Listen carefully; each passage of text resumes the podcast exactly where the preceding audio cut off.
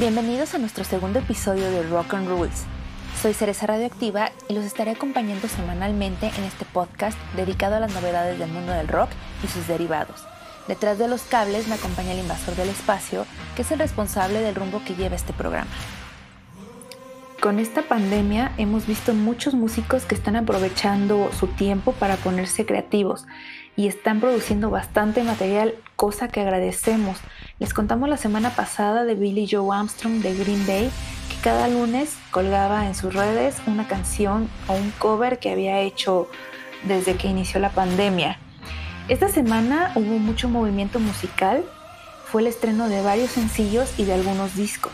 Vamos a comenzar con los Smashing Pumpkins, que son una banda de rock alternativo originaria de Chicago que se creó a finales de los años 80. Vio la fama con su segundo trabajo discográfico llamado Siamese Dream o Sueño Siamés. Aquí me desvío un poquito para platicarles de este disco porque es de los más emblemáticos de la década de los 90. Es un disco y una banda con la que yo crecí mientras veía sus videos en MTV. Tal vez ustedes también crecieron con esa imagen de ellos.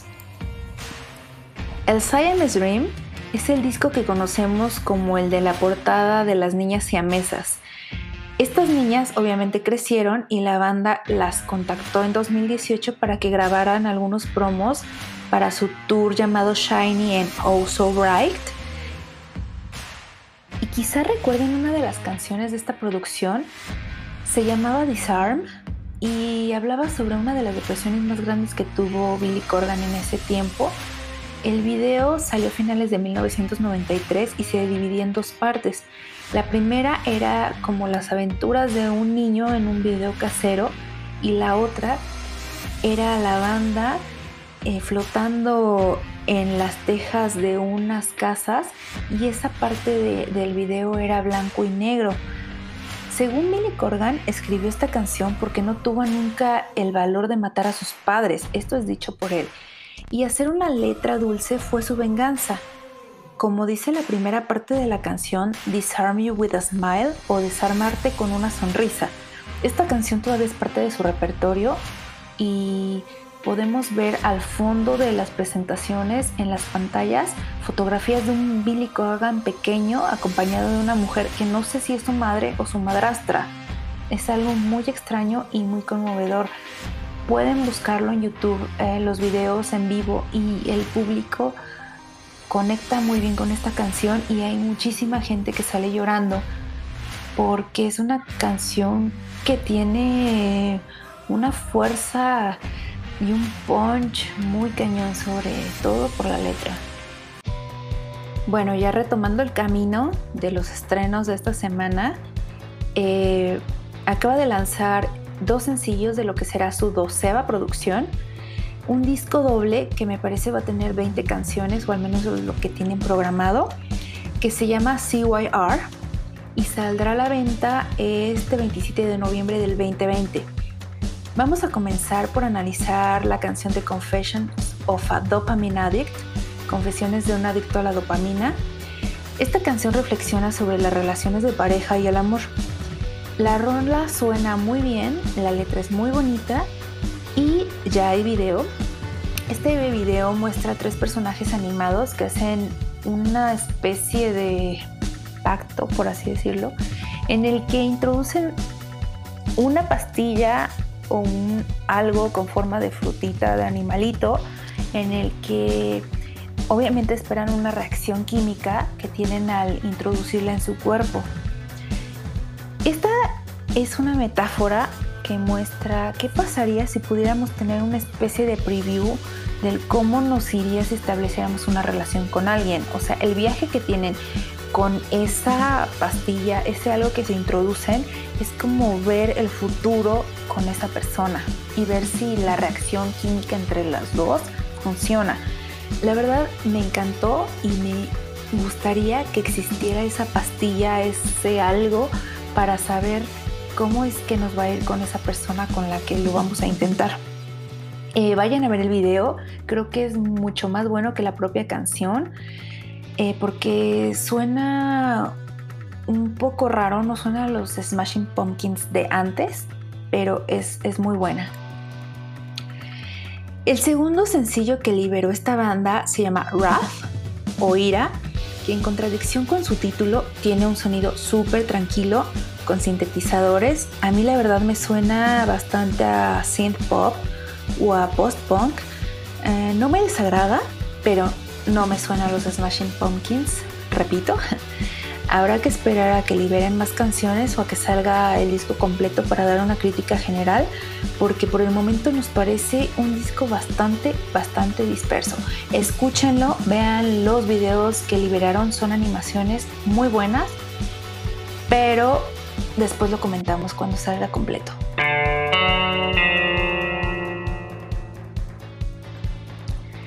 Continuamos con una banda británica legendaria que se formó en 1962 por Brian Jones y Mick Jagger. Ellos son The Rolling Stones. Esta banda sigue totalmente activa, como siempre nos llenan de refritos, de nuevas versiones, de colaboraciones, de videos, etc. Desde el 4 de septiembre de este año comenzaron a hacer promoción de la reedición de Goat's Head Soup o sopa de cabeza de cabra, que es su onceavo disco, que fue grabado en Los Ángeles y publicado por primera vez en 1973. Tiene influencias de soul y de funk. La portada de este disco fue bastante controversial ya que se ve la cabeza de un Mick Jagger cubierta por un velo que deja ver un tocado femenino y un poco de maquillaje, simulando ser Katherine Hepburn en la película de African Queen. Quizá la canción más conocida de esta producción es Angie, y pensábamos que era la primera que iba a salir en esta reedición. Pero ¿qué creen? Acaban de liberar Scarlett y además tienen una colaboración con una banda estadounidense de los 2000, The Killers, y con un productor y músico francés, Jacques Lucon. Esta nueva versión es una joya que rejuvenece totalmente el disco sin perder su toque funk Recordemos que Scarlett tuvo en su momento una colaboración con el gran Jimmy Page. Si pueden, escuchen la primera versión, la segunda versión, la enésima versión.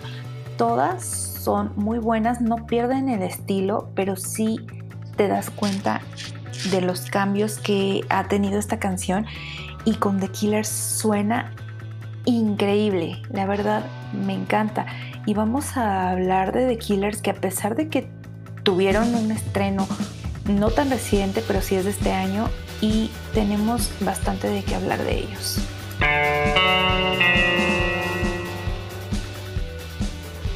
Retomando esta banda de Las Vegas llamada The Killers, que desde hace tres años no teníamos ningún disco nuevo de ellos, Wonderful Wonderful fue su disco anterior y saltamos hasta agosto del 2020 cuando lanzaron su sexto disco grabado en Utah con Island Records se llama Imploding the Mirage, implosionando el espejismo. Escuchemos el disco completo y cuenta con la colaboración de la cantante canadiense Catherine Downland. La canción se llama Lighting Fields. Es buena, pero no es lo máximo. La segunda colaboración que tienen corre a cargo de la cantante Waste Blood y la banda de Lucious con la canción My God, Cabe mencionar que estas dos colaboraciones no nos provocaron ni amor, ni odio, ni nada. Ya hay un video oficial para la canción My Own Soul's Warning en el que vemos a un Brandon Flowers muy campirano. Véanlo, no es malo el video, la canción es muy buena y definitivamente nuestra recomendación de este disco se la damos a las rolas de Blowback, Running Towers of Place y a When the Dreams Run Dry. ¿Saben algo?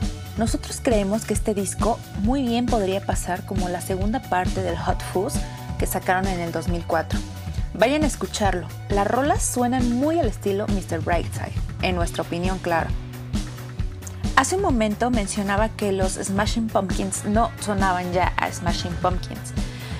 Ahora digo que The Killers suena a The Killers de un inicio.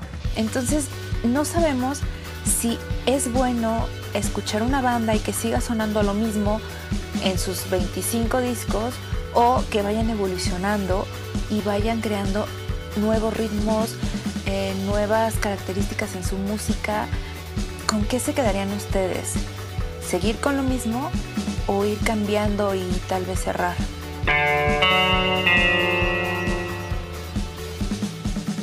vamos a cambiar radicalmente de mood y nos vamos a ir directamente a Houston, Texas con Hyro the Hero. No lo conocíamos, lo estuvimos investigando. Es un rapero que acaba de lanzar un sencillo llamado We Believe, en el que tiene una colaboración con David Drayman. Para los que no saben quién carajos es David Drayman, es mejor conocido como el vocalista de la banda heavy metal Disturbed. Decidimos incluir esta rola en el programa porque hacen un buen match de talento estos dos y nos recuerdan bastante a la época donde el número era lo máximo.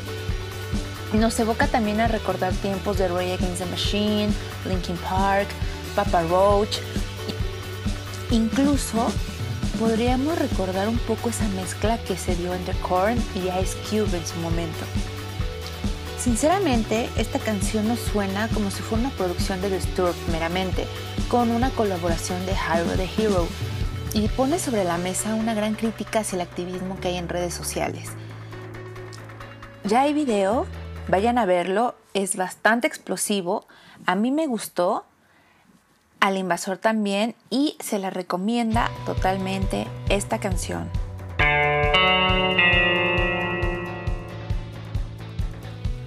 Vámonos con noticias del príncipe de las tinieblas. Si saben quién es, muy bien, y si no, les hace falta escuela del heavy metal. Hace algunas semanas, Ozzy Osbourne estuvo siendo tendencia en redes sociales porque fueron publicadas tres fotografías en las que se le ve el cabello totalmente gris y una especie de catarata en su ojo derecho. En enero de este año anunciaron públicamente que padecía Parkinson y que estaba en tratamiento.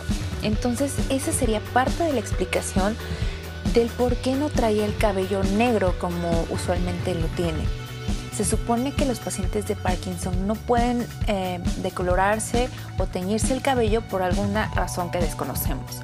El cantante de 71 años, que ya es una leyenda del heavy metal, acaba de anunciar que está mejor que nunca. Ponemos entre comillas el mejor que nunca, porque este hombre ha pasado por todo, problemas de alcohol, de drogas, violencia familiar, recientemente lo operaron del cuello, etc. Bueno, acaba de informar que ya comenzó a trabajar en su próximo disco.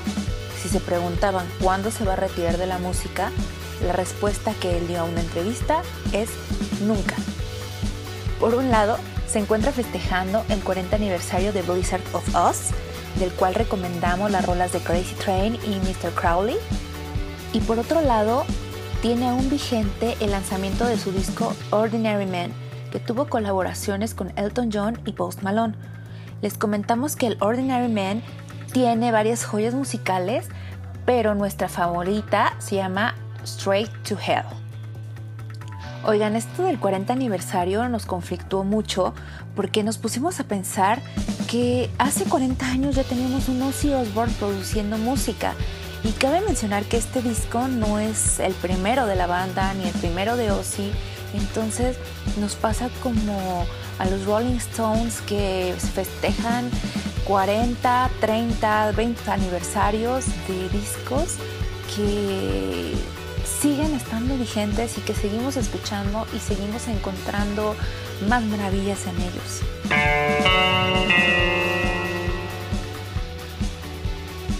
Bueno, pues vamos a continuar con una banda que apareció a finales de los años 70 y la vamos a incluir en esta lista porque es una banda icónica eh, llamada Deep Purple. Se formó en el 68 y a finales de los 60 y continúan rockeando. Estrenaron su disco número 21 llamado Wish. Tiene 13 canciones y suena bastante a metal progresivo. Hace unos días, su bajista Roger Glove participó en un programa de televisión llamado The Rock Show with Johnny Walker. Este programa es transmitido en la BBC y cada invitado elige quién, a su parecer, es el dios del rock o su dios del rock. Y nos llevamos una sorpresa muy grande porque todos pensamos que elegiría a su compañero de banda Richie Blackmore porque lo había etiquetado como irreemplazable, único, maravilloso, inigualable cuando salió de Deep Purple. Pero no, según Glove, su rock god es el fallecido guitarrista de la banda de rock psicodélico Skid Row llamado Gary Moore.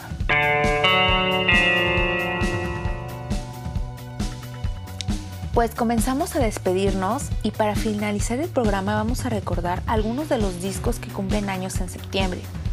En 1980, David Bowie triunfa en las listas británicas con su disco Scary Monsters en Super Creeps, producido por él mismo con la ayuda del talentoso Tony Visconti. Recordemos que Tony Visconti ha trabajado con bandas como T-Rex, como Iggy Pop, como Bowie y como otras muchas buenas bandas. De este disco salen éxitos como Ashes to Ashes, Space Oddity y Fashion. En 1990, ACDC lanza el disco de Razor's Edge, que dejó una de las canciones más conocidas llamada Thunderstruck. En 1991, Nirvana ponía a la venta su disco más famoso, sí, el Nevermind. En 1998, Kiss sacó su disco número 18 llamado Cycle Circus, de donde se desprende uno de sus éxitos con el mismo nombre. En 2004 sale a la venta en Alemania el cuarto disco de la banda Rammstein titulado Race Race. Y las canciones mejor recibidas por el público de este disco son Main Tale, América y Moscow. En 2019, el año pasado, se publica Heavy Metal Rules de la banda de glam metal Steel Panther. Y su rola más aplaudida por esta producción es All I Wanna Do Is Fuck Myself Tonight.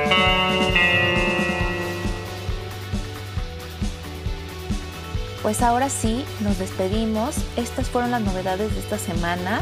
Gracias por acompañarnos. Nos escuchamos la próxima. Sigan protegiéndose, sigan tomando medidas de seguridad contra el COVID. Yo soy Cereza Radioactiva y detrás de los cables está el invasor espacial. Esto fue Rock on Rules.